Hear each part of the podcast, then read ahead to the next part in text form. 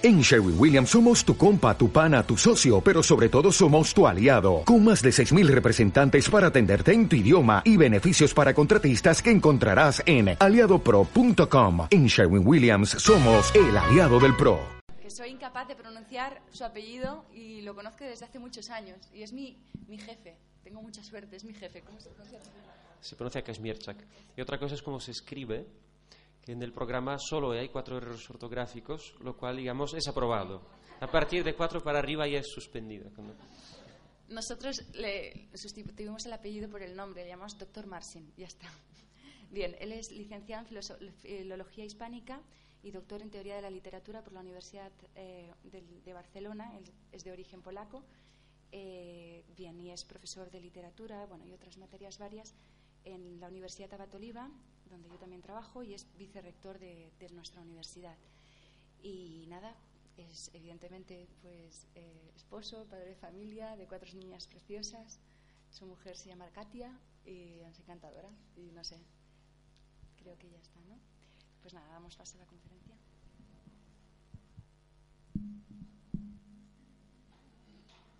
A ver, ¿se oye bien atrás? ¿Sí? No se oye porque no me hacen señal ninguna.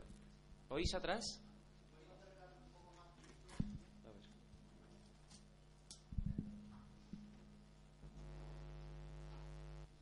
A ver. ¿ahora? ¿Sí? Perfecto. Bueno, pues nada, buenos días. Muchas gracias, Carmen, por la presentación y sobre todo por la invitación. Para mí es una gran alegría y un honor estar aquí con vosotros. Me ha contado un poquito en qué consisten estos encuentros, quiénes sois vosotros. Y la verdad es que realmente creo que es una obra de Dios magnífica, ¿eh? que gente de diversos lugares de España, de mm, diferentes grupos, no obstante, puedan compartir eh, una espiritualidad parecida y que quieran edificarse mutuamente ¿no? Eh, en, esta, en este camino. Para mí también es muy edificante estar aquí, quiero que lo sepáis. Es decir, que no es ningún sacrificio, al contrario, es una alegría. Y ayer estuve además con los chicos jóvenes en el encuentro ese paralelo, que muchos serán, me imagino, familiares vuestros, algunos hijos quizás incluso. Eh, y la verdad es que también fue un momento muy animador para mí, y tuve la siguiente reflexión que se me olvidó compartir con ellos, entonces os digo a vosotros, ya que son familiares, les transmitís. Eh, Tuve la, la impresión de que, eh, como sabéis, yo llevo nueve años en España, aunque no, es que sea de origen polaco, como dijo Carmen, sino soy polaco.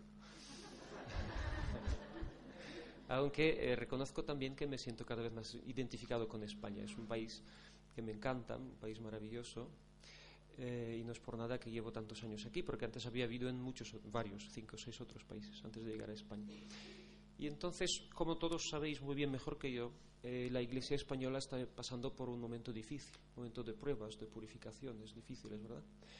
Eh, y yo la reflexión que tuve ayer fue que la Iglesia, la Iglesia europea, sobre todo por la Iglesia universal, no puede existir sin la Iglesia española. Es una Iglesia muy importante.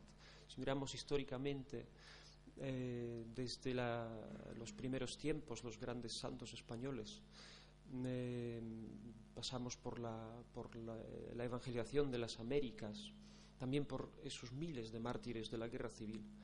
Eh, o sea, es una iglesia importantísima, un patrimonio eclesiástico importantísimo para, para la Iglesia Universal y no puede haber Iglesia Universal sin, sin la Iglesia española. Pero tuve también la- una siguiente reflexión ayer mirando a aquellos jóvenes, que también tengo hoy mirándoos a vosotros, que no puede haber Iglesia española sin aquellos jóvenes.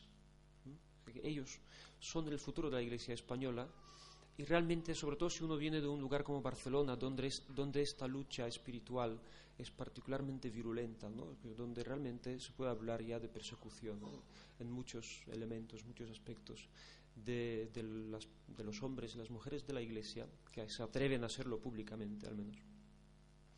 Eh, venir aquí y ver que hay todavía espíritu, y que hay todavía ánimo y hay vigor espiritual y religioso, pues es algo eh, que también da fuerzas para seguir adelante. Entonces yo más que nada quiero pues empezar por agradeceros por este testimonio ¿no? y animaros a que sigáis adelante.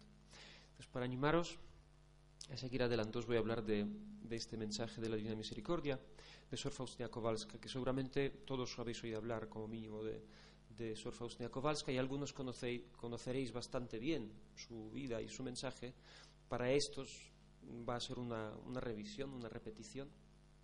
Y para los que conocéis menos, pues mira, puede ser una, un comienzo de una aventura eh, o de una amistad, amistad espiritual eh, nueva, interesante, ¿no? Yo creo que tenemos que, igual que tenemos amigos en la iglesia aquí terrenal, ¿verdad? También va bien tener amigos en la iglesia triunfante, en el cielo, y yo creo que eh, Sor Faustina seguramente estaría encantada de teneros como, como, sus amigos, ¿no? Por eso os la presentaré un poquito, porque es más fácil ser amigos si se conocen las personas, ¿verdad? Entonces, eh, Elena Kowalska, porque se llama Elena, el nombre de Faustina lo recibe en la congregación. Elena,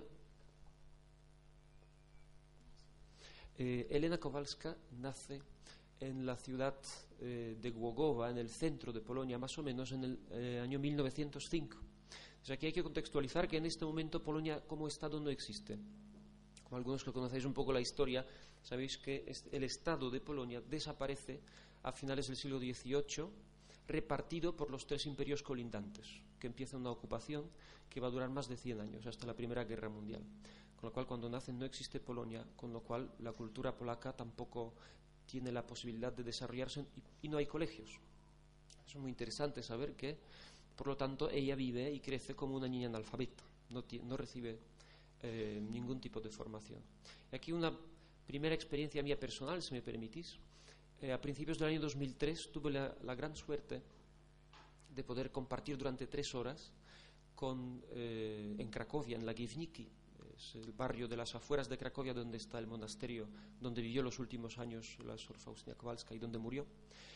pude compartir con la última compañera viva todavía de Sor Faustina, que se llama Beatriz, Sor Beatriz Piekut. Esto fue en el año 2003, ahora está muerta ya esta, esta hermana, pero en fin, entonces estaba bastante bien todavía, aunque era muy mayor, tenía más de 90 años.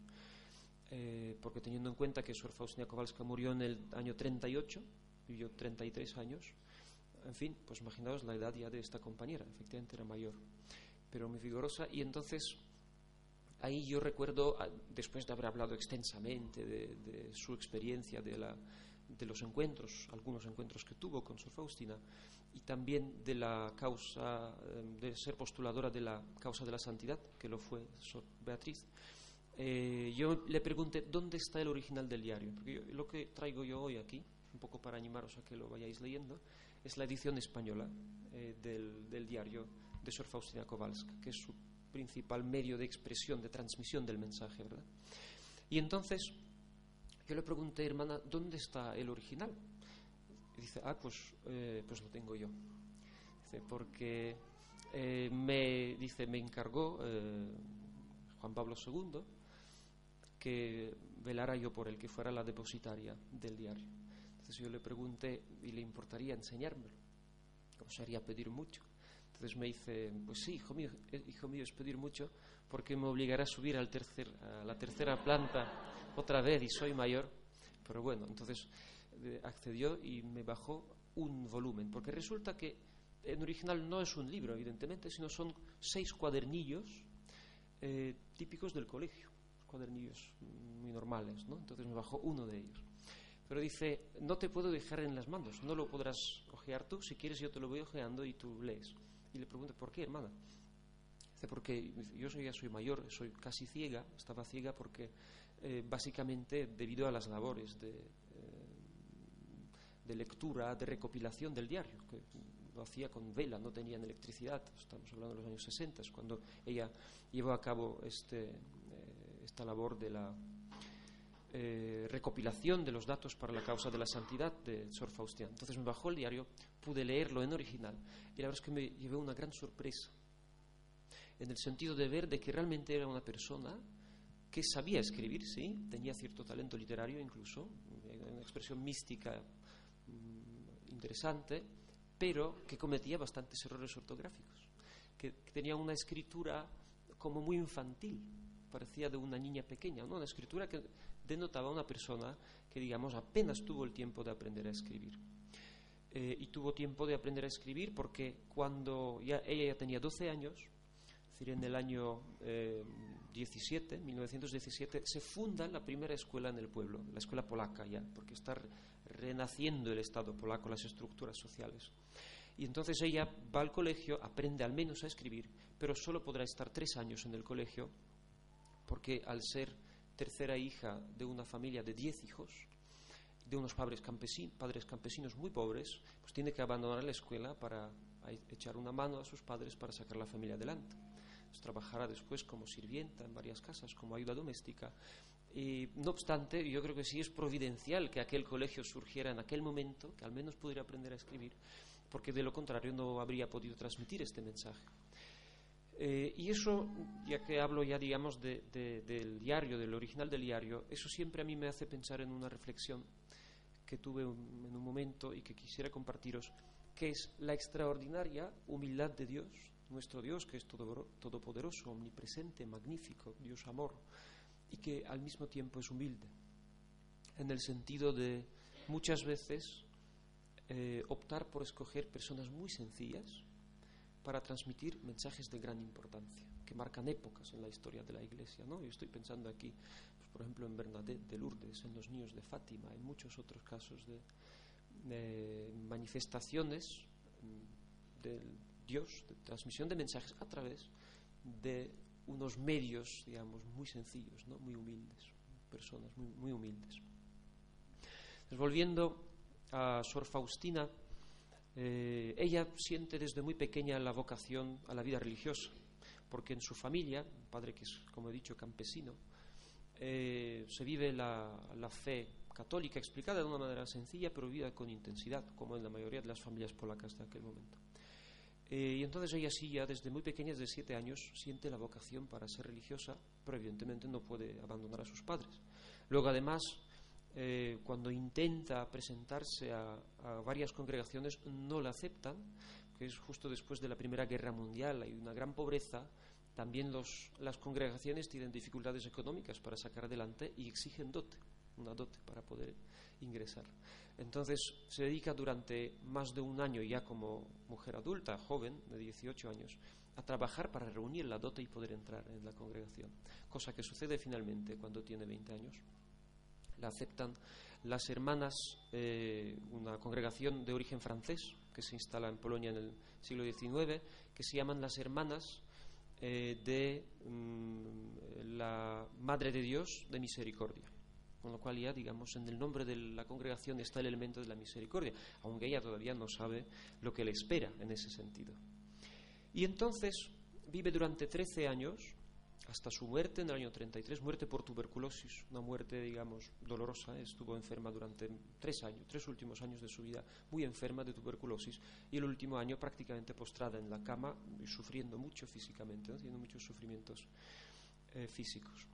Eh, durante 13 años, pues lleva a cabo una vida muy sencilla, porque además, al ser eh, una persona con poca formación y, sin dinero, evidentemente es lega dentro de la congregación es lega, quiere decir que básicamente acepta ser destinada a labores muy sencillas. Eh, sus 13 años, o al menos aquellos antes de caer enferma, los dedica a labores como la jardinería, como la portería, como la cocina, como la limpieza, etc. Aquí dicho de paso mencionaré que esta congregación, que sigue además existiendo en Polonia, en muchos, muchas ciudades polacas, tenía como carisma especial eh, el cuidado de las niñas marginales, las niñas o las adolescentes que ya habían tenido algún conflicto con la ley. Y entonces había un acuerdo con el Estado polaco, Estado polaco de entreguerras, que era bastante próximo a la Iglesia Católica, eh, había un acuerdo de que en vez de enviar a estas niñas a las casas de detención juvenil, niñas de 14, 15 años, eh, que sería como casi estigmatizarlas ya para el resto de su vida, de que han estado en, en una especie de cárcel, ¿verdad? Entonces, en vez de esto, enviarlas a eh, esos monasterios, donde sí estaban recluidas de alguna manera, pero bueno, se sentían como un poco más eh, tratadas de una manera más humana, ¿no? porque están con las hermanas. Y entonces lo que me contó la suerte Beatriz Piekut Sor Faustina muchas veces estaba con estas niñas, supervisando trabajos de jardinería, de la cocina, etc. Y entonces resulta que al ser lega, no les daba clases y no obstante era de las que tenían mayor autoridad con ellas. Le querían muchísimo. Y le querían porque ella con una gran confianza y humildad pues les confiaba a que rezaran por diferentes intenciones que se le ocurrían. Y aquí ya os iré diciendo más adelante, ella tenía uno de sus carismas, era el carisma, digamos, un don especial, sobrenatural, de conciencia de que hay un moribundo en la proximidad del monasterio. Lo, sentía, ¿eh? se daba cuenta. Sentía como una urgencia, hay que rezar por esta persona, por aquella monja de aquella casa, por este señor, eh, porque está muriendo y está en el combate final y necesita apoyo espiritual para vencer este combate final. Y entonces se ponía a rezar. Resulta que normalmente al día siguiente llegaba la noticia de que la persona había muerto, efectivamente. Entonces miraba el reloj, coincidía perfectamente el momento de la muerte con aquella inspiración, con aquella urgencia que ya había tenido. Entonces, por lo que me contó Sor Beatriz, muchas veces decía a las niñas, paramos de trabajar y nos ponemos a rezar, porque el tal necesita oración, ¿no? Y eh, ellas de alguna manera, pues, eh, correspondían muy bien, ¿no? A estas incluso podría eh, quizás arriesgar la, conclusión de que más, al menos en la etapa inicial, que sus, eh, que sus otras compañeras. ¿eh? Porque tal como podéis ver en los primeros puntos del diario, de entre el 100 y el 200 por ahí, cuando Sor Faustina no habla de sus apariciones, solo habla de ellas a, a, su a sus sucesivos confesores y a la superiora de la congregación, pero sí algo va trascendiendo un poquito y la ven como rara, ¿no? Las otras monjas. Y la verdad es que al principio sufre bastante con esto. Se siente observada, vigilada, se siente como mm, no entendida por las demás monjas. Y en cambio sí eh, tiene una relación excelente con las niñas, estas marginadas, ¿no? Que sería quizás otro elemento que demuestra que eh, pues a veces abren más al mensaje del Señor pues las personas de las que menos nos, nos lo esperaríamos, ¿verdad? Y las que sí pues no necesariamente. Lo mismo, lo mismo, no. Algo analógico le pasó al Señor Jesús, ¿verdad? Que cuando vino estuvo más con los publicanos y con las mujeres de una vida no necesariamente muy loable, y en cambio los que eran los impecables, entre comillas, líderes religiosos, los verdaderos doctores de la ley divina, estos le rechazaron, ¿no? Es sorprendente y paradójico esto en la historia de la salvación. Pues volviendo a Sor Faustina, tal como os dije, en, cuanto entra en, eh, en, la congregación, va ejerciendo estos, estas labores sencillas y va pasando de casa en casa, mm, donde le destinen. ¿no? Está en Cracovia durante unos años, en Plotzk, una ciudad en el centro, en Varsovia, en Vilnius, que en aquel momento es Polonia, eh, y al final los últimos años en Cracovia, que es donde muere, donde están sus reliquias hasta hoy en día, los que habéis estado conocéis. Eh, y desde prácticamente desde el principio de su aventura monástica o eh, religiosa más bien, eh, va teniendo las unas apariciones, unas apariciones en las que ve al Señor Jesús y que le habla, y le habla con, digamos, eh, cierta abundancia de palabra, no es de vez en cuando un poquito, sino que lo ve casi cada día. Y le va contando cosas, ella va escuchando, entonces un poco asustada al principio se lo cuenta a su primer confesor, que es el padre Sopochko de Vilna, de Vilnius, eh, y dice, mm, esperando un poco el, el que él le eh, obligara a dejar, digamos, de, de, aceptar esas apariciones. Ella tenía miedo de todo esto, evidentemente, ¿no? Quería ser liberada de eso de alguna manera. Pero bueno, eh, sucedió lo contrario. El padre Sopochko dijo, no, no, usted tiene que mm, aceptar ese carisma. Lo que pasa es que tiene que ser muy discreta, no contarlo a nadie, sino ir escribiéndolo en un cuaderno. Entonces es él el primero quien le regala un cuaderno y así que irá escribiendo a lo largo de, los casi 13 años. Eh, mientras tanto, mm, merece la pena mencionar también de que el padre Sopochko eh, en este momento está en proceso de beatificación también, este, este, confesor que más contribuyó, digamos, a la divulgación del culto de la misericordia. Y así eh, llegue el año 38, el año de la muerte, de, Sor Faustina. Entonces es muy interesante observar también los caminos de la providencia, que son muchas veces sorprendentes. En el momento en el que ella muere, está en posesión de los seis cuadernitos la superiora de la, de la congregación.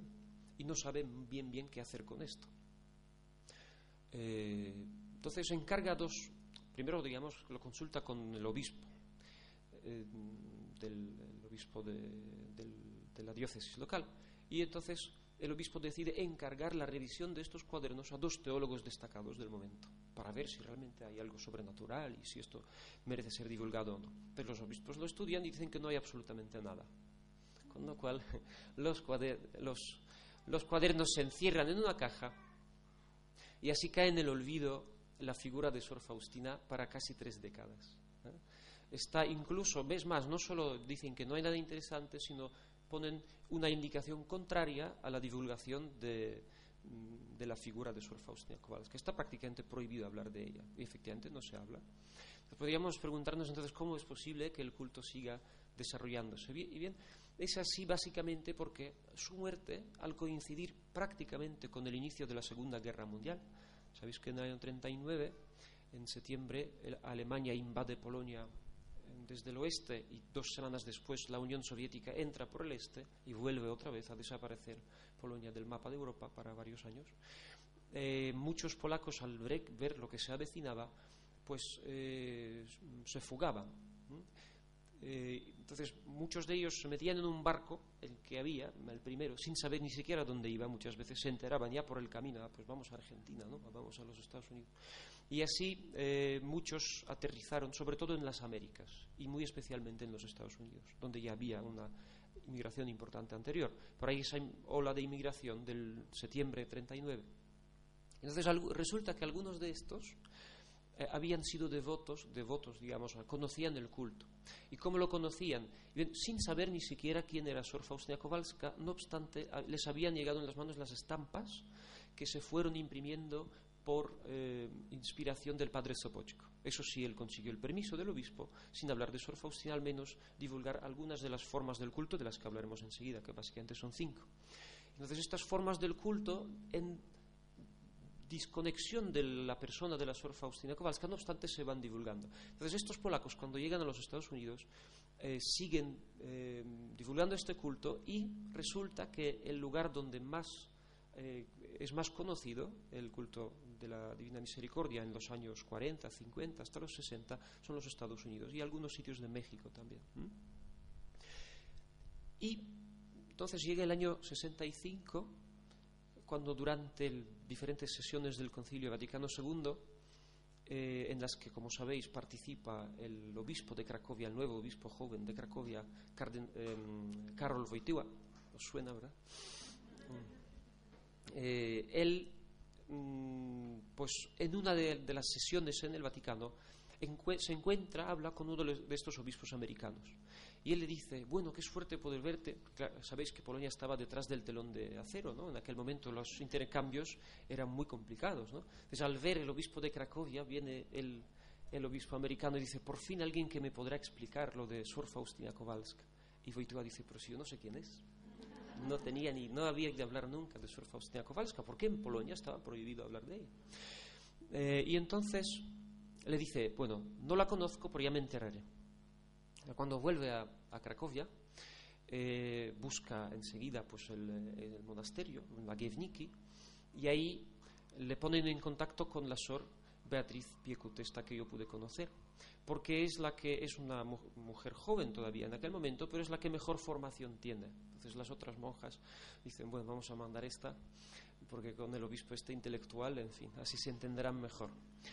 Y le dice Carol Wojtyła, mire hermana, yo necesito un informe sobre los contenidos del diario. Pero ¿dónde está el diario? Pues le bajan el diario, lo abren amarillento ya después de 30 años. Eh, y que ve que es muy largo, él no tiene tiempo para leerlo, y le encarga a Sor Beatriz prepararle un resumen.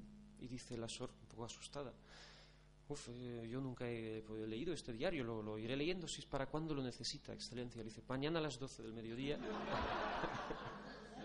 porque, porque vuelvo a coger el tren de la estación de Cracovia para ir a Roma otra vez. Entonces quedaron a las 12 el día siguiente en la estación, ella evidentemente asustadísima, rezó mucho al Espíritu Santo para que, le inspirara que escogiera los fragmentos adecuados.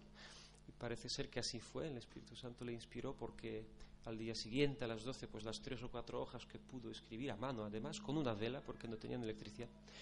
Cuando le entregó a Boitua le pareció muy bien. Y entonces le dice, bueno, y ahora me tiene que firmar este papelito. Entonces saca una hoja, un impreso de la solicitud de la apertura de la causa de la santidad que tenía que ser firmado y ponía en la casilla por la superiora de la congregación. Entonces dice Sor Beatriz, pero si yo no soy superiora, yo no puedo firmarlo. Dice, usted no se preocupe, hermana. Entonces cuando, cuando la ve todavía como eh, dubitativa, dice, mira la que miedo tiene, cuánto miedo tiene, fírmelo y hasta entonces acabo firmándolo. Y efectivamente él lo llevó y enseguida prácticamente ya se abrió la causa de la, de la santidad. La propia Sor Beatriz fue nombrada no directamente postuladora, porque en aquel momento no podía serlo una mujer.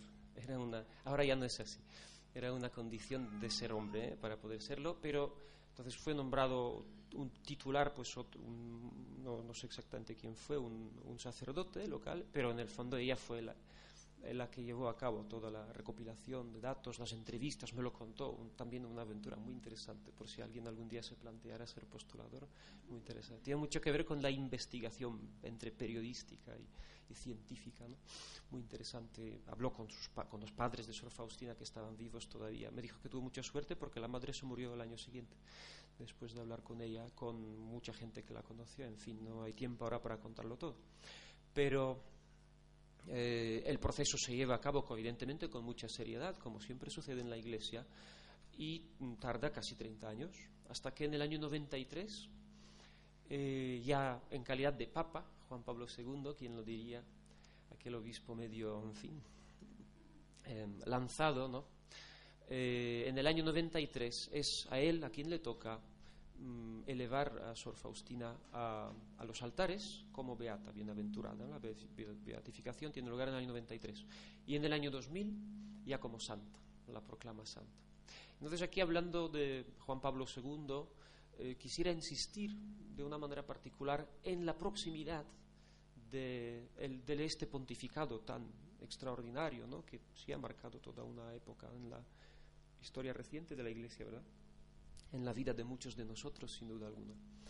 Eh, la proximidad con este culto de la Divina Misericordia, que no solo se debe a esta anécdota de que fue él quien encargó eh, el sacar otra vez a la luz del día la figura de Sor Faustina y el diario, sino también porque él lo interiorizó de una manera muy profunda. ¿eh? Tanto es así que en Collevalenza, tres años después de ser elegido Papa, en una aparición pública, dice a los reunidos ahí, una frase muy impactante. Dice que desde el inicio de mi pontificado he sentido que Dios me encargaba de una manera particular eh, divulgar el culto de la Divina Misericordia. O él mismo se considera, de alguna manera, podríamos decir, apóstol de la Divina Misericordia. Y luego otro, aquí podríamos hablar largo rato también de su vinculación con este culto, pero yo simplemente quisiera eh, citar todavía una frase que dijo cuando vino a Polonia por última vez en el año 2002. Y vino expresamente, básicamente, para una sola cosa.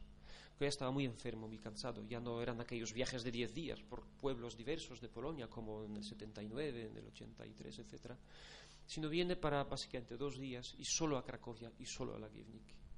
Ahí a este lugar del, del culto, donde se había construido en, a principios de, de nuestra de, década eh, una eh, basílica, la Basílica de la Divina Misericordia, y él viene expresamente a Polonia por última vez para consagrar esta basílica. Eh, y entonces dice ahí, después de celebrar la misa, una frase que a mí personalmente cuando la oí en un vídeo no pude estar, porque había en España, pero la oí en un vídeo, la apunté y os la, os la cito. Dice, he venido aquí para celebrar el acto solemne de entregar el mundo entero a la Divina Misericordia es mi profundo deseo que el mensaje de la Divina Misericordia que fue transmitido aquí a través de Sor Faustina llegue a todos los habitantes de la tierra y llene sus corazones de esperanza. Y que de esta manera se cumpla la promesa de Jesucristo de que de este lugar saldrá la chispa, la cual preparará el mundo para su última venida. Aquí, cuando habla de la última venida de Cristo, Mm, viene a la memoria de los lectores del diario un punto como muy controvertido del diario, que yo personalmente cuando lo leí por primera vez no me atrevía nunca, digamos, a citarlo, ¿no? porque me parecía como muy, eh, muy fuerte. Pero cuando vi que el propio Papa, digamos, aludía a él de una manera explícita, pues eh, os lo voy a, leer también. Es el punto 1732, mm, donde dice, en una de las apariciones eh, de que tiene Sor Faustina de Jesucristo, le dice este último, he amado a Polonia de modo especial, y si obedece mi voluntad, la enalteceré en poder y en santidad. De ella saldrá una chispa que preparará el mundo para mi última venida. Es un punto así, digamos, en el diario. 1732. En fin, evidentemente aquí ayer hablando con los jóvenes surgió como una cierta duda teológica, en fin, a ver si esto no podría incitar a un cierto milenarismo. Bueno, yo no sé, eh, considero que mm, la interpretación de este punto no está cerrada. Algunos dicen, pues la chispa es el Papa, otros la chispa es Sor Faustina, pues la chispa es el propio culto, ¿no? En fin, yo creo que eh, en algunas cosas, en nuestra vida espiritual, religiosa y también en nuestro, nuestra reflexión teológica, tenemos que saber ser un poco como la Virgen María, ¿no? que guardaba las cosas en su corazón sin necesariamente desmenuzarlas intelectualmente. ¿no? Luego veía cómo, cómo se iban cumpliendo y así se preparaba en su corazón para lo que Dios tenía preparado. ¿no? pero sin necesariamente, digamos, desesperarse por si algo no lo entendía enseguida. Yo personalmente reconozco que no acabo de entender y no sé cómo interpretar esta frase, pero no deja de ser impactante en el sentido de, de que creo que sí hemos de, ¿por qué no?, pedir que venga cuanto antes, por segunda vez, el Señor, ¿verdad?, porque es nuestra gran esperanza para redimir de una vez para siempre y que este combate espiritual, que en este momento es muy dramático, no solo en España, sino en el mundo entero, que ya se acabe con la victoria definitiva, ¿verdad? Yo creo que todos lo deseamos. Eh, y si parece ser que va habiendo señales, sin caer en un milenarismo, pero sí va habiendo ciertas señales. Ayer lo citó un sacerdote también, ya Pío XII decía que hay muchas señales en nuestra realidad contemporánea que nos hacen pensar que el fin de los tiempos no está lejano. Esto lo hizo, dijo Pío XII eh, en los años 50. Con lo cual, bueno, ¿por qué no irnos preparando y con esa esperanza de que efectivamente, ojalá, venga cuanto antes? Eh, con esto lo que podéis ver es realmente la importancia que siempre ha dado Juan Pablo II a este culto. Y termina su alocución, él como solía hacer siempre, al menos cuando iba a Polonia, imagino que a España también, después de la parte teológica, de una cierta solidez, ¿no? Al final se permitía siempre una pequeña reflexión personal, ¿no? Y eso es lo que la gente disfrutaba más. Les dice al final, eh, con esa sonrisa tierna que tenía siempre, eh, la siguiente reflexión, o más bien un recuerdo, una memoria. Dice, durante la ocupación nazi, como chico joven de 20 años, eh, muchas veces pasaba por este convento en mi camino en la cercana cantera Solvay. Sabes que él, cuando tenía 20 años, empezó la, ocupación nazi, clausuraron la universidad como una de las primeras cosas que hicieron los nazis en contra de la cultura polaca. Entonces eh, él se tuvo que poner a trabajar como un obrero en una cantera, picando piedra. Eh, y entonces, curiosamente, en el camino de su casa a, a la cantera de Solvay estaba precisamente este convento el convento en el cual eh, había muerto pocos meses antes Sor Faustina Kowalska y que estaban sus restos ahí. muchas veces pasaba por este convento en mi camino de la cercana cantera Solvay. Me acuerdo bien de este camino. Lo estaba recorriendo en unas botas de madera. ¿Quién hubiera podido imaginar que este muchacho con las botas de madera algún día estaría aquí consagrando la Basílica de la Divina Misericordia en tanto que Papa? realmente de estas paradojas divinas, ¿verdad? Eh, de las que él ha sido testigo, además, me parece que muchísimas veces. Si os parece, habiendo hecho esta introducción a la vida de la santa, que de por sí es un testimonio, ¿verdad? es una vida elocuente, como la vida de todos los santos, vamos a pasar ahora un poco a los contenidos del diario. Aquí el diario, en primer lugar, una advertencia para los que no lo habéis leído todavía y os lo estáis planteando. No asustarse por el tamaño. Porque no es un libro que eh, se debería leer como una novela buscando una trama lineal, ¿eh? sino más bien son unos apuntes eh, espontáneamente tomados por la Sor Faustina en diversos momentos de la jornada que no tienen necesariamente un hilo conductor firme, con lo cual, es más, ni siquiera corresponden a la cronología, porque ella cuando se ve un poco rechazada, lo que dijimos antes, por sus hermanas de la congregación, también vive como una cierta rebelión. Dice, no voy a seguir apuntando, ¿no? porque está sufriendo mucho y tiene como una cierta lucha con el Señor. ¿no? Y luego, mm, cuando se confiesa, porque el padre Sopochko, su confesor, está fuera en aquel momento, me parece que un peregrinaje a Roma o algo así. Entonces, cuando vuelve como penitencia, le da eh, reescribir todas las inspiraciones que ha tenido durante este tiempo, con lo cual evidentemente se rompe la cronología, porque va apuntando las que va teniendo ahora y las que ha tenido durante el mes o dos meses, digamos, del silencio. Eh, con lo cual hay que tener, yo creo, mucha libertad cuando nos enfrentamos con este texto. O bien ir leyendo un poco al azar, porque no, eh, o bien ir leyendo con esa libertad de que hoy leo un poco y dentro de una semana más, o también otra idea interesante, como yo lo estoy leyendo ahora, eh, en esta edición española, que está bastante bien hecha, hay un índice de temas al final, es muy bueno. Por ejemplo, amor de Dios, amor a Dios, perdón. Entonces hay todos los puntos que hablan de este tema, ¿verdad? Sufrimiento, penitencia, Eucaristía, Madre de Dios, etcétera, etcétera. Entonces ahí sí que se puede, digamos, rescatar una cierta eh, linealidad temática que, hay, pero que está dispersa por todo el libro. En fin, no hay que tener miedo ¿no? Del tamaño del libro. Eh, ¿Y qué hay en este diario? yo al explicarlo me voy a apoyar un poco en eh, el trabajo de un teólogo, padre Rusicki, un jesuita polaco, a quien se le encargó ya durante el proceso, de la proceso informativo sobre la causa de la santidad, se le encargó eh, investigar, evaluar los contenidos desde el punto de vista teológico, que es lo que hay en el diario. Entonces él dice eh, que, el en primer lugar, plantea la cuestión del objeto del culto. ¿A qué se rinde el culto realmente cuando se practica esas diferentes formas del culto de la Divina Misericordia? Entonces dice que la divina misericordia es amor, bondad, piedad. Y al adorar la divina misericordia, adoramos al mismo Dios.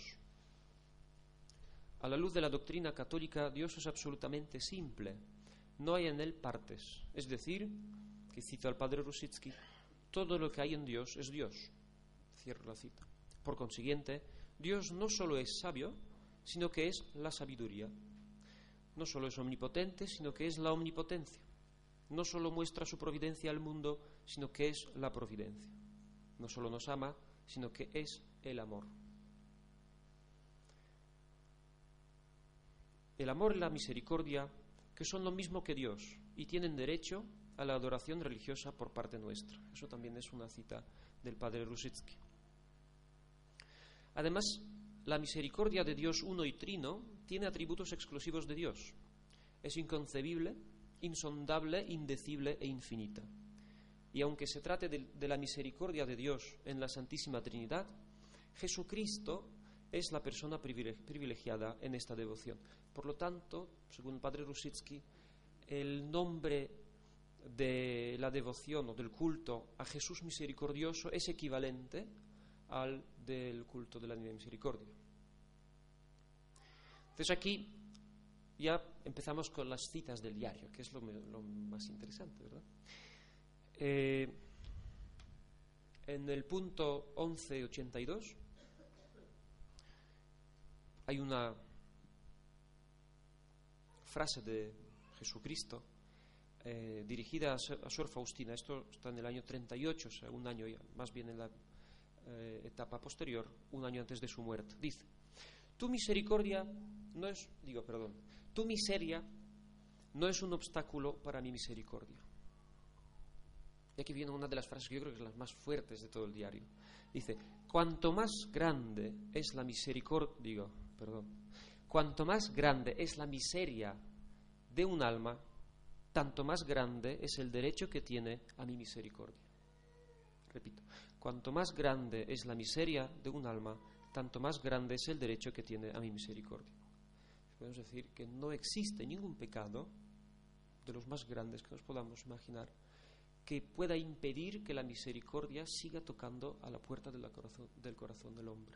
A mí eso personalmente me conmueve mucho, porque reconozco que, mm, aún sabiendo que yo mismo soy un gran pecador, no obstante, a veces tiendo, alguno os pasará también, a escandalizarme con los pecados de nuestra época, que son terribles y que además, contrariamente quizás a las épocas anteriores, los pecados de hoy eh, los grandes pecadores no hacen ni siquiera el esfuerzo de ocultarlos, sino los convierten en derecho y es más, en mérito. en fin, pensad en las primeras páginas de los periódicos y todas estas cosas, ¿no? donde realmente el vicio se convierte en mérito, en virtud hoy en día. Con lo cual, eh, esto muchas veces nos despierta una cierta rabia, ¿eh? a mí al menos, y por no decir cierta aversión, ¿no? desde el punto de vista afectivo, casi odio. Entonces yo creo que cuando uno se da cuenta de que Dios considera que este pecador, cuanto más grande es su pecador, más derecho tiene a su misericordia, yo diría que esto a mí personalmente me lleva a la conclusión de que sí, es legítima mi rabia y mi aversión, pero contra el pecado y no contra el pecador. Porque a este pecador Dios quiere salvarle de la misma manera que a mí y que a mis hijos y que a cualquiera. Y que por lo tanto lo que, lo que tengo que hacer, aún actuando en contra de mis sentimientos o mis afectos, es eh, implorar la divina misericordia por este pecador, que es lo que ha hecho durante toda su vida religiosa Sor Faustina. No ha parado de rezar sobre todo por las almas de los pecadores. Y sigue todavía esta misma cita. Invita a todas las almas a confiar en el inconcebible abismo de mi misericordia, porque deseo salvarlas a todas en la cruz, la fuente de mi misericordia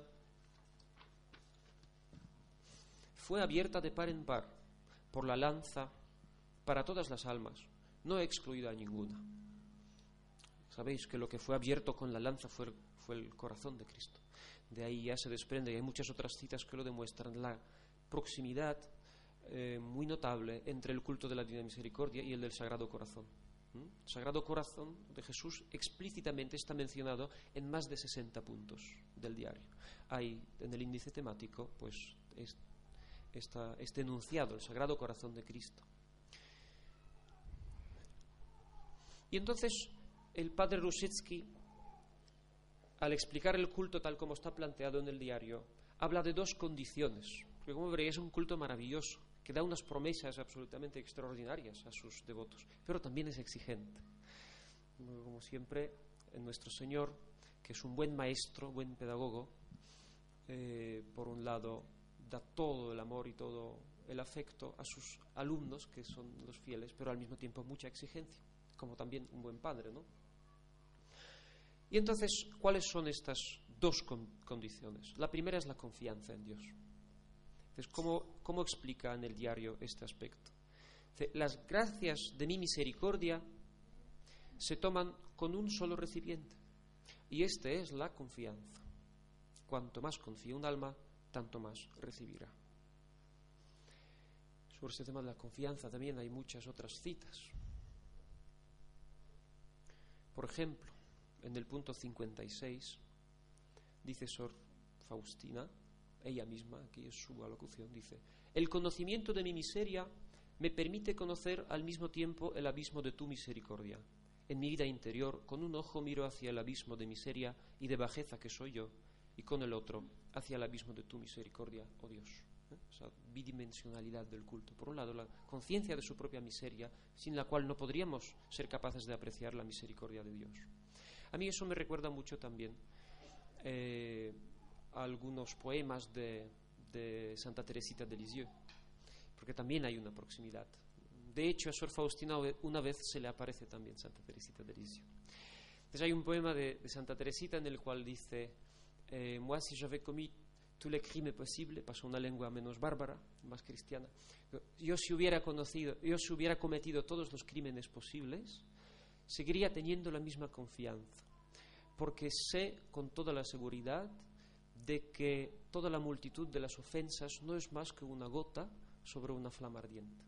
Entonces vemos realmente la grandeza, la enormidad que nos aplasta a veces del pecado y en nuestra realidad social, cultural en la que vivimos hoy en día nos sentimos muchas veces aplastados ¿eh? por el terrible peso del pecado colectivo, podríamos decir, de nuestra, nuestro momento histórico.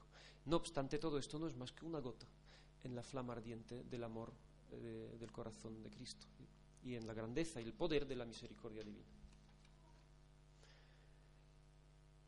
Y la segunda condición que plantea el diario es la misericordia para con el prójimo. O sea, los que nos sentimos beneficiarios del perdón de Dios y de su misericordia, hemos de ser misericordiosos también con los demás. Que ahora no hay tiempo, en el diario explica diferentes formas de ejercer esa misericordia con el prójimo a través del acto, de la palabra, de la oración, etcétera, etcétera. En este sentido concluye el padre Rusitsky que cada acto de veneración a la Divina Misericordia tiene que expresar la confianza y debe ir unido a la práctica de la misericordia para con el prójimo. Solo en este caso el devoto podrá beneficiarse de las promesas que Jesús vinculó a esta devoción. Habiendo planteado la exigencia, vamos a pasar rápidamente a hablar de las cinco formas del culto y las promesas que vienen vinculadas con ellas.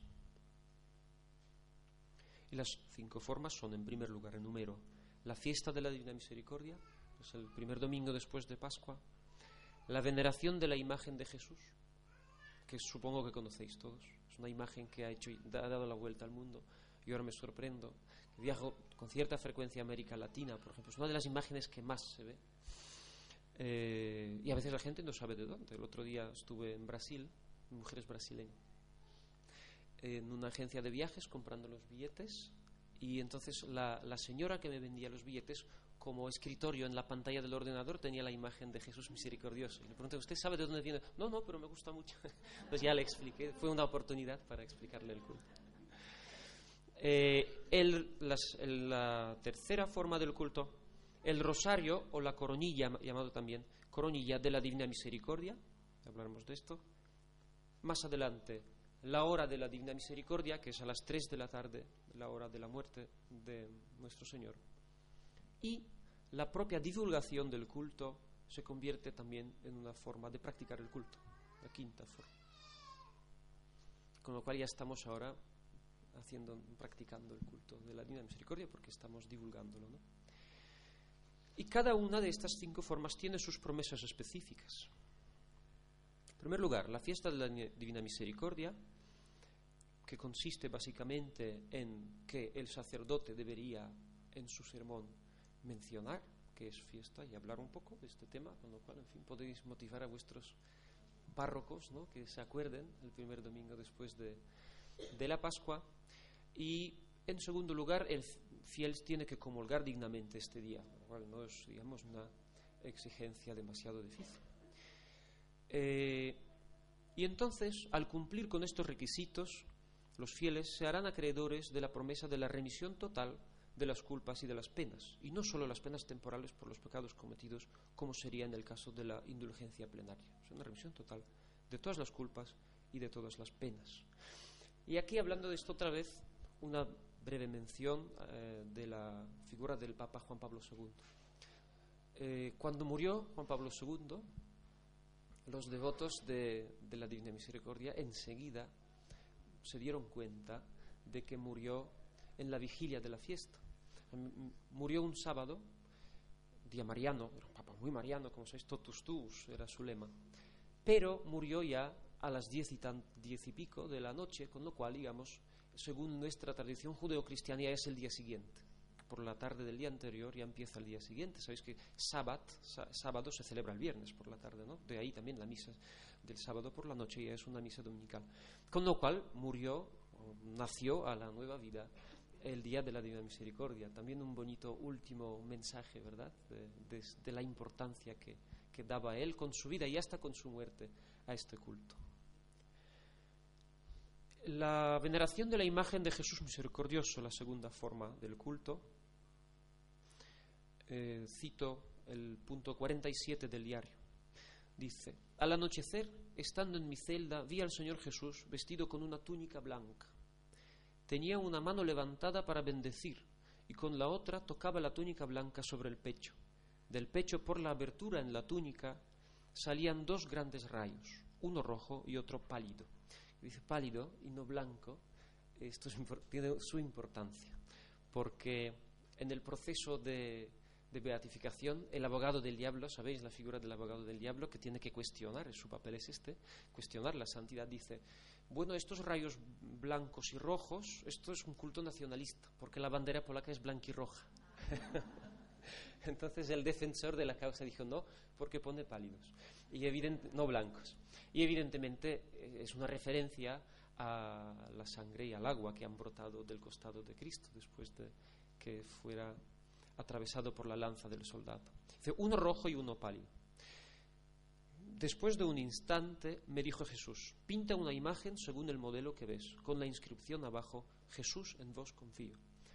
No vamos a entrar en toda la historia, que sería largo contarla, de la angustia que vivió Sor Faustina, que no sabía pintar en absoluto. ¿Cómo voy a pintar yo el cuadro? Pero bueno, hablándolo con el director espiritual, se decide que hay que encargarlo a un pintor. Y así es, lo pinta un pintor en Vilnius, esto sucede en Vilnius. Eh, y entonces, eh, Sor Faustina, cuando ve el cuadro, le parece muy bonito y se, le felicita al, pintor, pero cuando vuelve a su celda, está varias horas llorando porque dice, sí, el cuadro es bonito, pero eh, el original es mucho más. O sea, no recoge la belleza realmente. Pero a esto le responde Señor Jesús, dice, tú no te preocupes, porque no es en la belleza física del cuadro, sino en la eh, grandeza de mi gracia que pasará a través de él, en la cual consiste el sentido de todo esto. Eh, entonces, ¿en qué consiste esta forma del culto? consiste simplemente en mirar el cuadro con devoción y pensar en la grandeza del amor de Jesús, siempre leyendo y haciendo suya la frase que es parte del cuadro, esta frase Jesús en vos confío. Simplemente, ¿sabes que es una forma del culto quizás de las más fáciles que hay en todo el patrimonio de, la liturgia o digamos del, culto cristiano, ¿no? Pues simplemente mirar un cuadro que se puede tener en la cartera o en, la pared, en cualquier lugar. Y tres promesas acompañan la descripción de esta forma del culto en el diario. La primera hace referencia a la salvación eterna y es la siguiente. El alma que venere esta imagen no perecerá. Fijaos, prácticamente es la promesa de la salvación. Qué fácil es ganarse la salvación si uno es cristiano y está dispuesto a arriesgarse a confiar en Cristo. Más adelante hay otra promesa en el punto 48 también. También prometo ya aquí en la tierra la victoria sobre el enemigo. Y según Sor Shepak, que es otra eh, teólogo que se dedicó a estudiar los contenidos del diario, ella considera que se trata de la victoria sobre el enemigo en el sentido de la superación de los obstáculos que este último pone en el camino espiritual del alma de un devoto de la divina misericordia. Y la tercera promesa es la siguiente. La defenderé, el alma, la defenderé en la hora de la muerte. ¿Mm? Una promesa, podríamos decir, de una muerte feliz. La tercera forma, el rosario de la divina misericordia.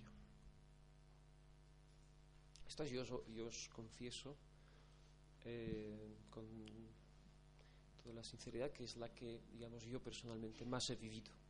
Conocí este culto cuando tenía 20 años y me, eh, me ayudó mucho.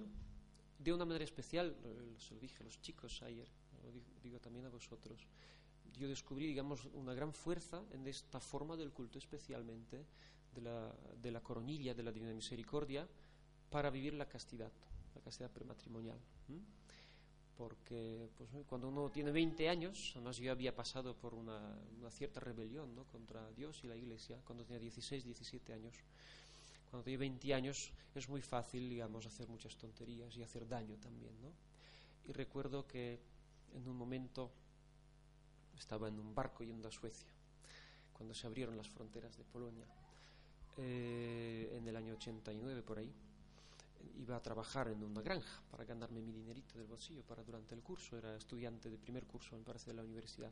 Y pensaba ya en las bonitas chicas suecas, en las potenciales conquistas. ¿no? Y recuerdo que en aquel momento No obstante, me acordé de la coronilla y, en fin, yo solía rezarla a las 3 de la tarde. Eh, tocaba la hora, pues me puse a rezarla. Y entonces al rezarla, pues me vino como una inspiración eh, de, mm, de escribir una carta a mi futura mujer. Y lo hice. Me puse a escribir una carta en la cual le decía, pues no sé dónde estás y no sé si ya te conozco todavía, no. Bueno, resulta que estaba a 10.000 kilómetros, no lo sabía yo antes. Eh, pero ya a partir de ahora mm, decido y me comprometo a guardarme para ti y a serte fiel ya, aunque todavía no sepa quién, quién eres, ¿no? Y en esta fidelidad a ti, ser fiel a Dios también. Y la verdad es que eh, pues, el Señor me ha dado la, la fuerza de serlo eh, bueno, y además no fue tan difícil porque resulta que conocí a mi mujer tres meses después. Cosa que no me imaginaba. Yo tenía, tenía 20, 20 años y yo tenía programado, un, poco, soy un poco cuadrado, ¿no? los del norte somos así. Eh, tenía mm, preprogramado que yo tendría la novia, una novia con 25 y que me casaría con 30 años. Para poder estudiar tranquilamente. Bueno, resulta que conocí a la mujer a la chica de la que me enamoré y de la que sentí que Dios quería que me entregara a ella con 21 años y me casó con 22. y estoy además encantado de estar casado con ella. Volviendo a la coronilla de la Divina Misericordia. Dice en el punto 1731, a través del rezo de este rosario obtendrás todo si lo que pides está de acuerdo con mi voluntad, evidentemente. Y más adelante, todo aquel que rece la coronilla se hará acreedor de gran misericordia a la hora de la muerte. Hasta el pecador más empedernido, si la reza tan solo una vez, recibirá la gracia de mi misericordia infinita. Más adelante, otra vez, en referencia a la muerte, dice, los que recen la coronilla no tendrán miedo, mi misericordia los protegerá en esta última lucha. otra vez es la insistencia en, la, en una muerte feliz. Un tema muy recurrente en Sor Faustina. Tiene que ver con aquel don que os hablé al principio de la oración por los moribundos. Ella todo tenía como una gran sensibilidad, que es un momento crucial, ¿verdad?, en, en la existencia de, del alma. Más adelante amplía esta promesa de una manera que eso sí resulta como muy extraordinario. A mí me chocó la primera vez que lo leí y hasta empecé a dudar, ¿esto será teológicamente correcto? Pero bueno, si, en fin, si se aprobó por la Iglesia y está permitida su divulgación, pues se debe, de, debe de serlo. Dice, en el punto 811, cuando este rosario es rezado cerca de un agonizante, se aplaca la ira de Dios y la inescrutable misericordia envuelve al alma. Eso, de hecho, cuando justo antes de recibir la fórmula de, la coronilla, Sor Faustina tiene una visión de un ángel que envía a Dios eh, a un pecador moribundo, un pecador empedernido que había insultado y luchado contra Dios toda su vida. El ángel tiene que eh, cobrar su vida y llevarlo al castigo eterno. Y entonces eh, Sor Faustina es muy conmovida porque siente compasión por el alma de este gran pecador. Y en aquel momento empieza a rezar esas palabras que se convertirán luego en la coronilla. Eh, me viene en polaco, porque yo la rezo en polaco, así la rezo junto con Sor Faustina, a ver si la traduzco. Bueno, muchos la conoceréis, ¿no? Por su dolorosa pasión, ten misericordia de, de nosotros y del mundo entero, ¿verdad? Entonces empieza a rezar esto y ve que el ángel queda como petrificado, no puede ejecutar. Y, en este momento le explica mm, Señor Jesús que el poder de esta oración puede salvar las almas, incluso de las personas que no dan signos visibles de arrepentimiento. Eso es lo más extraordinario, porque digamos, es necesario un, acto de voluntad. Pero aunque no viéramos el acto de voluntad, si se reza con fe eh, al lado de un moribundo, dice Jesucristo en el punto 1541, me pondré entre el Padre, el Padre en este caso, Padre juez, eh, y el alma agonizante. Dice, no como juez, sino como Salvador misericordioso. Que realmente es una, una forma, una promesa extraordinaria. Y la siguiente forma, que es la hora de la Divina Misericordia, en el punto 1572, dice el diario. En esta hora procura rezar el Vía Crucis, en cuanto te lo permitan los deberes. O sea, los deberes siguen siendo importantes. Y si no puedes rezar el Vía Crucis, por lo menos entra un momento en la capilla y adora en el Santísimo Sacramento a mi corazón que está lleno de misericordia, corazón lleno de misericordia, otra vez esa proximidad del culto del Sagrado Corazón, ¿verdad? Y sigue la cita. Si no puedes entrar en la capilla, estamos en el trabajo, en la universidad, donde sea, sumérgete en oración ahí donde estés, aunque sea por un brevísimo instante. En esta hora, que son las 3 de la tarde, entre las 3 y, las 4, aunque fuera un minuto de pensamiento dirigido al sufrimiento de Cristo en el Gólgota, eh, es mm, la forma de practicar este, esta forma del culto. Y la promesa que viene en el punto 13-20 es la siguiente. A esa hora nada le será negado al alma que me lo pida por los méritos de mi pasión.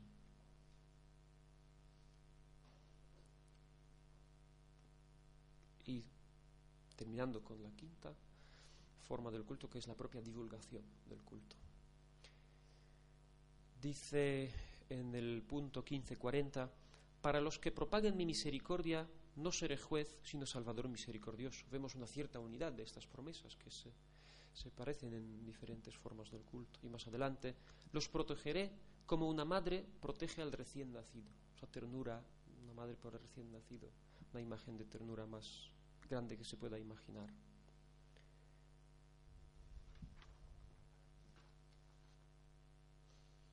Bueno, pues con esto ya tenéis como un poco eh, dibujado lo que son las, cinco formas. Eh, personalmente, como, como devoto, también os animo a elegir alguna de ellas. En todo caso, sin considerar que han de desplazar, desplazar las que ya tenéis, o sea, el rosario, etcétera, ¿no? evidentemente. Pero sí puede ser una manera de enriquecer. Pienso sobre todo a las 3 de la tarde, que es un momento que normalmente rezamos el ángelus a las 5, digo, a las 12, y bueno salvo si alguien se despista y se va a la siesta antes de hacerlo. y luego solo la oración nocturna, pues no podría ser una buena manera también para añadir algo más en la tarde, ¿no? Marcaroslo en el móvil, en el ping, que haga pic y esto durante un minuto, aunque estemos trabajando con los niños, yo creo que se puede hacer.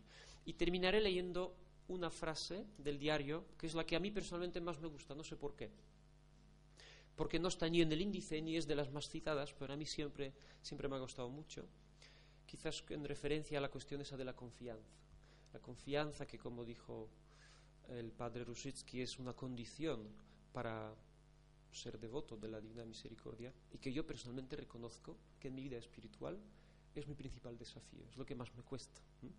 Y lo que veo que el Señor quiere que vaya aprendiendo cada vez más a fiar, a fiarme de Él, confiarle todo, a dejar que Él coja la barra, eh, el timón de mi barca, yo el, remo, ¿no? Pero el, timón dejarle cuesta mucho, porque uno se agarra al timón. Es que yo quiero ir por ahí, el Señor igual quiere que vaya por allá, ¿no? Es una lucha, yo creo que sobre todo para los hombres. Los hombres tenemos esa dificultad, ¿no? La mujer es más confiada, quizás por naturaleza, que es más profunda y más espiritual, ¿no? Naturalmente. Y este punto, digamos, a mí me ayuda mucho en ese sentido. A ver. Sí. Es el punto 922.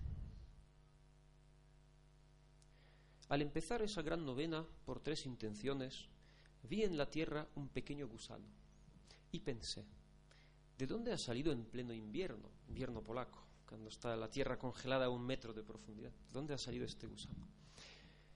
De repente oí en el alma estas palabras, ¿ves? Yo pienso en él y lo mantengo. ¿Y qué es él en comparación contigo? ¿Por qué se asusta tu alma un momento? Pedí perdón al Señor por aquel momento Jesús quiere que siempre sea una niña y ponga en él toda preocupación y me someta ciegamente a su santa voluntad. Él se ha encargado de todo. Muchas gracias.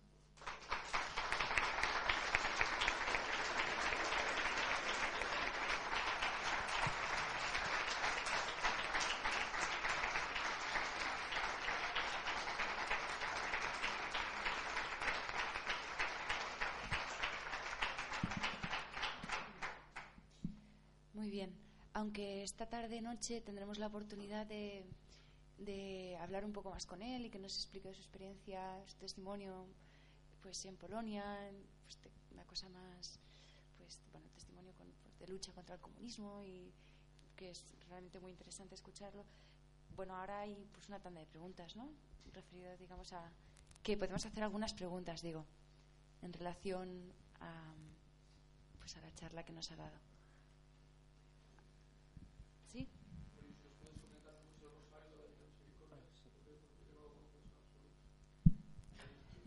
Tenía la. Sí.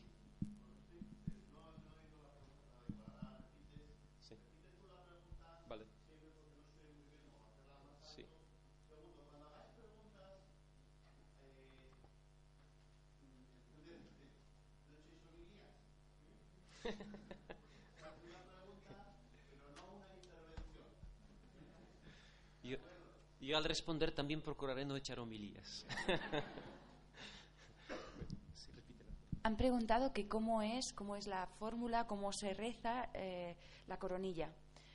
Hay algún, no sé, ahora es una pena, pero a ver si nos hacemos con. Hay unas estampitas, unos trípticos que yo tengo algunos, pero son en catalán. Pero me parece que no, ¿verdad? Pero bueno, vamos a intentar a ver si... Será mayor sacrificio para los que no entienden. Vamos a intentar hacernos con las estampitas, ¿vale? Y las repartiremos. Pero se puede encontrar en Internet, en muchísimas iglesias, cada vez se ven más, es relativamente fácil. A las tres en Radio María dicen por aquí que también se reza. Mm, los viernes. Pero bueno, ahora lo explica.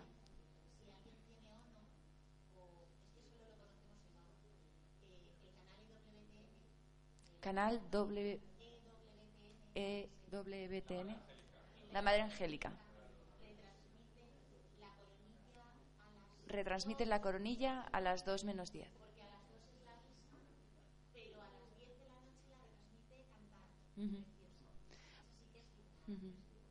Bueno, pero se reza, pues es muy sencillo y muy rápido además, ¿verdad?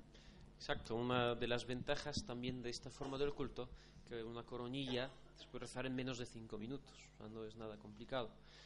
Eh, y se reza de la manera siguiente: utilizas un rosario normal y en la cuenta del Padre Nuestro se dice, esto está en el punto para los... El diario me parece que está en Internet, en, todo caso en polaco está en Internet, con lo cual os apuntáis a un cursillo de polaco y ya podréis consultarlo, muy fácil.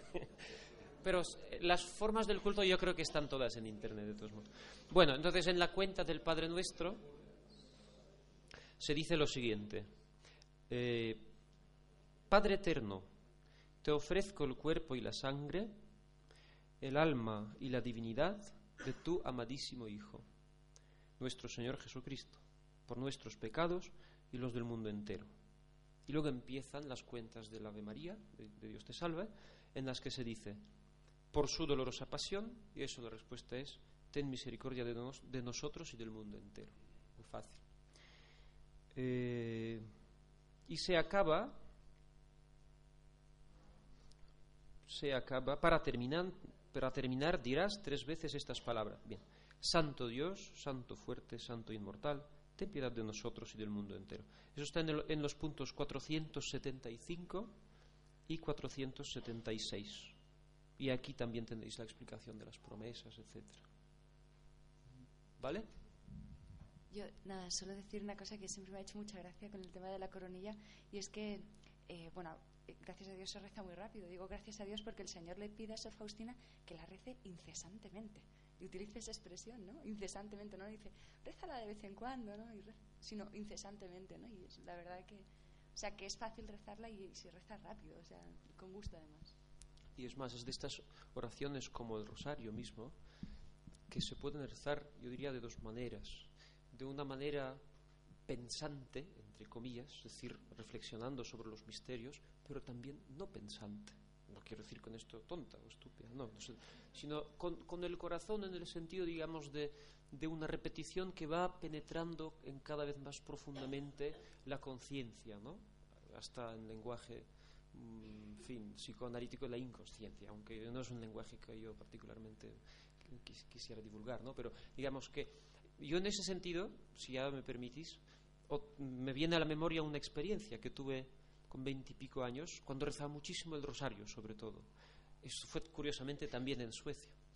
Eh, estaba yendo en bicicleta a la playa, Entonces, bajando un barranco, no toda la velocidad, como se hace todo cuando se tiene 21 años, no vi que abajo había arena en, el asfalto y había una curva. Entonces entré en la curva de tal manera que caí y perdí el conocimiento. Y entonces cuando estaba recuperando el conocimiento estaba rezando el rosario, sin acto de voluntad. Me di cuenta que al haberlo rezado tanto, de alguna manera me... Entonces eh, me refiero a esto, que son esas oraciones repetitivas, tienen una gran riqueza y un significado muy profundo. ¿eh? A veces yo recuerdo como adolescente decía, el rosario es una tontería, ¿para qué repetir tantas veces si se puede decir una vez? ¿no? Eh, o además, en fin, sin pensarlo, las abuelas en la iglesia me parecía absurdo con sus rosarios repitiendo lo mismo. Y luego fui descubriendo esa, esa gran potencialidad de, a través de estas oraciones repetitivas, rítmicas, ir conquistando para el Señor, eh, digamos, todo nuestro ser, ¿no? ir, ir de alguna manera purificando. Yo esto lo llamo la higiene del inconsciente. Aquí tenemos a un psicólogo que igual luego dirá que estoy aquí diciendo herejías, mi compañero Martín. Eh, pero sí, yo creo que realmente son oraciones eh, muy importantes, ¿no? a pesar de su carácter repetitivo.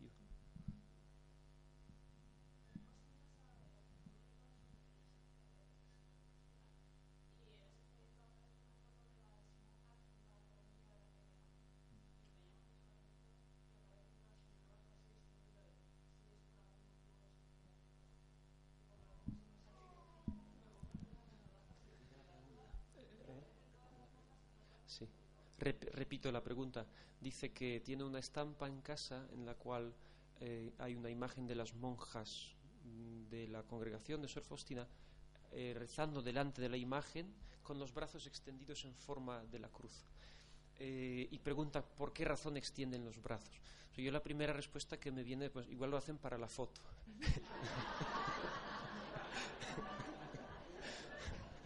bueno, evidentemente lo digo de broma, pero lo digo porque yo estuve muchas veces en la Guernica y nunca las vi rezar de esta manera. Es curioso. De rodillas sí, pero con brazos extendidos Ah, debe de ser, dice Carmen, profesión de alguna monja. No, la verdad es que no lo sé. estuvimos hace un par de años en Polonia y coincidió que, bueno, las veces estuvo muy bien porque hizo muy mal tiempo y todas las excursiones que teníamos programadas no las hicimos, con lo cual nos pasamos tres o cuatro días yendo a la Divina Misericordia al santuario. Entonces coincidió que, bueno, pues que profesaban unas cuantas monjas, pero súper jóvenes, jovencísimas y muchas. Entonces estaban todas, pues se extendían y y lo, vimos la preparación de la celebración y parte de la celebración y recuerdo que ahí sí que las vi con los brazos extendidos. Igual ah, la foto no es tanto del el rezo del rosario, sino la profesión solemne de... Sí, debe coincidir con...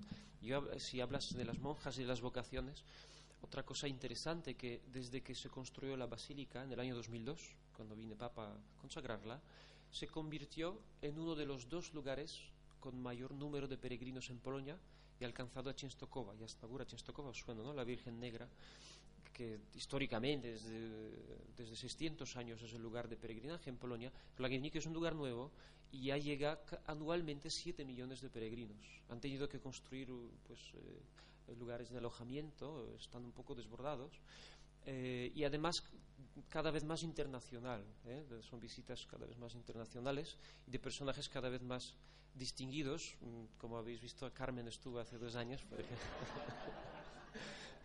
y eh, debido a lo cual tiene la ventaja de que eh, en las tiendecitas que tienen por ahí de libros hay cada vez más material en, idiomas diversos, incluido español. hay varios, aparte del propio diario, varios textos de comentario en inglés, en castellano, en alemán, en varias otras lenguas. Si tenéis la oportunidad de ir a Polonia, comprar el diario allí porque es mucho más barato. En las librerías cuesta aquí en España prácticamente el doble que cuesta allí. Y es el mismo. Pues traéis unos 20 y se os devuelve el viaje. Bien, ¿no hay ninguna otra cuestión? ¿Alguna pregunta? ¿Nada? Pues ahora tenemos, eh, no sé si Víctor os tiene que decir alguna cosa en principio ahora tenemos libre un café con algunas pastitas en el pasillo que, nos lleva al comedor y a media, a las once y media, perdón, que mm, digo que tenemos ahora tiempo libre, un descanso con café y pastitas que se servirá en el pasillo que, nos lleva al comedor. Entonces, a media en punto tenemos que estar otra vez aquí para la siguiente eh, conferencia. la siguiente conferencia que eh, impartirá el doctor Alfonso Fernández Benito, que es profesor del Instituto Moral Teológico de San Ildefonso, sobre la familia como iglesia doméstica. Entonces, sed, puntuales. Y Víctor os dice algo ahora. No os vayáis, ¿eh? Como primer aviso, a comentaros que está la, librería detrás. ¿eh? Tenéis. Ah, si miráis atrás os saludará el librero, ¿vale? que tenéis todo tipo de, libros interesantes por comprar y bueno, si estáis dubitativos podéis preguntar a Federico ¿eh? y os explicará lo que queráis y más. ¿eh? Quizá os intentará vender algo, pero bueno. Voy a decir ahora los nombres de las familias que lo tienen liquidado conmigo desde un punto de vista económico, que no tienen ni que venirme a ver para nada, que están libres. El resto todos me tienen que venir a ver pues porque hay pequeñas diferencias económicas, porque el ingreso en la cuenta no venía referenciado al nombre de la familia y yo no he podido identificar a quién corresponde ese pago, por lo que sea, ¿vale? Todo el resto me tendrá que venir a ver. Entonces, los que están libres. Hola, buenos días, mi pana. Buenos días, bienvenido a Sherwin Williams. ¡Ey! ¿Qué onda, compadre?